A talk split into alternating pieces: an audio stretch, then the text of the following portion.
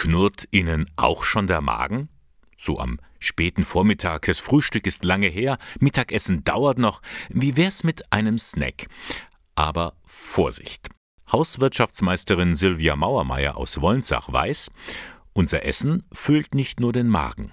Es beeinflusst auch immer unser psychisches Wohlbefinden. Wenn wir uns nur von Fastfood, von Fertigprodukten und mal schnell der Leberkässemmel ernähren, dann hat es ein, ähm, auch den Einfluss auf die Psyche, weil der, unser Darm hat ja gesunde und auch schlechte Bakterien. Und die schlechten Bakterien werden immer mehr gefüttert. Und der Darm hängt auch zusammen äh, mit dem Gehirn und die Psyche nimmt da starken Einfluss drauf. Je schlechter diese Bakterien gefüttert werden, umso schlechter geht es uns dann auch. Ich meine, das wissen wir selber, wenn wir am Sonntagmittag einmal den Schweinebraten mit Knödel essen, wogegen ja nichts einzuwenden ist, aber dann sind wir erstmal ähm, ja, in einem tiefen Loch.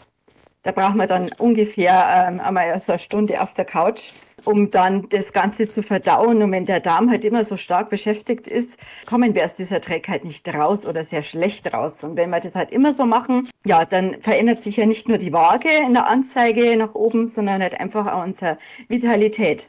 Die Hauswirtschaftsmeisterin schlägt einen anderen Weg vor. Denn es gibt Lebensmittel, die eignen sich besonders dafür, dass es uns gut geht. Besonders gut eignet sich natürlich das Gemüse.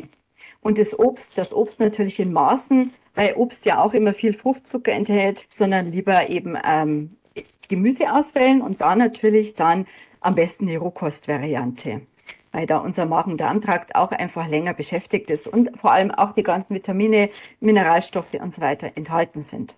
Irgendwie wissen wir ja das alles, aber oft fehlt die Zeit. Schnell soll was auf den Tisch. Mauermeier meint, es geht auch anders. Ja, ganz wichtig ist, dass man dann, wenn man in der Familie ist oder auch alleinstehend, sich einen Plan macht. Was esse ich denn wann?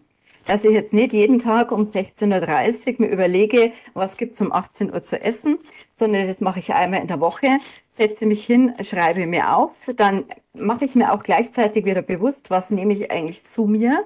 Dann gehen wir vielleicht maximal zweimal die Woche einkaufen und das wiederum spart mehr Zeit, als wenn man täglich hungrig zum Einkaufen geht.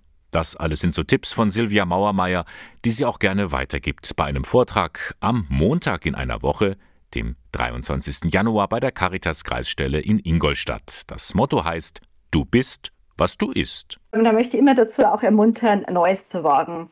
Einmal sich ein Kochbuch auszuleihen in der Bücherei es gibt ja unzählige Kochbücher, ja, oder einfach mal im Internet suchen, mal was Neues ausprobieren, auch mal die fremde Küchen, also fremde Länderküchen ausprobieren.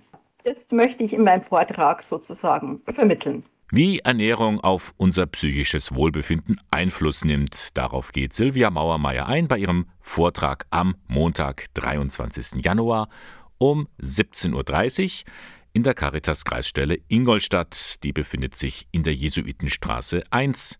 Der Eintritt ist kostenlos.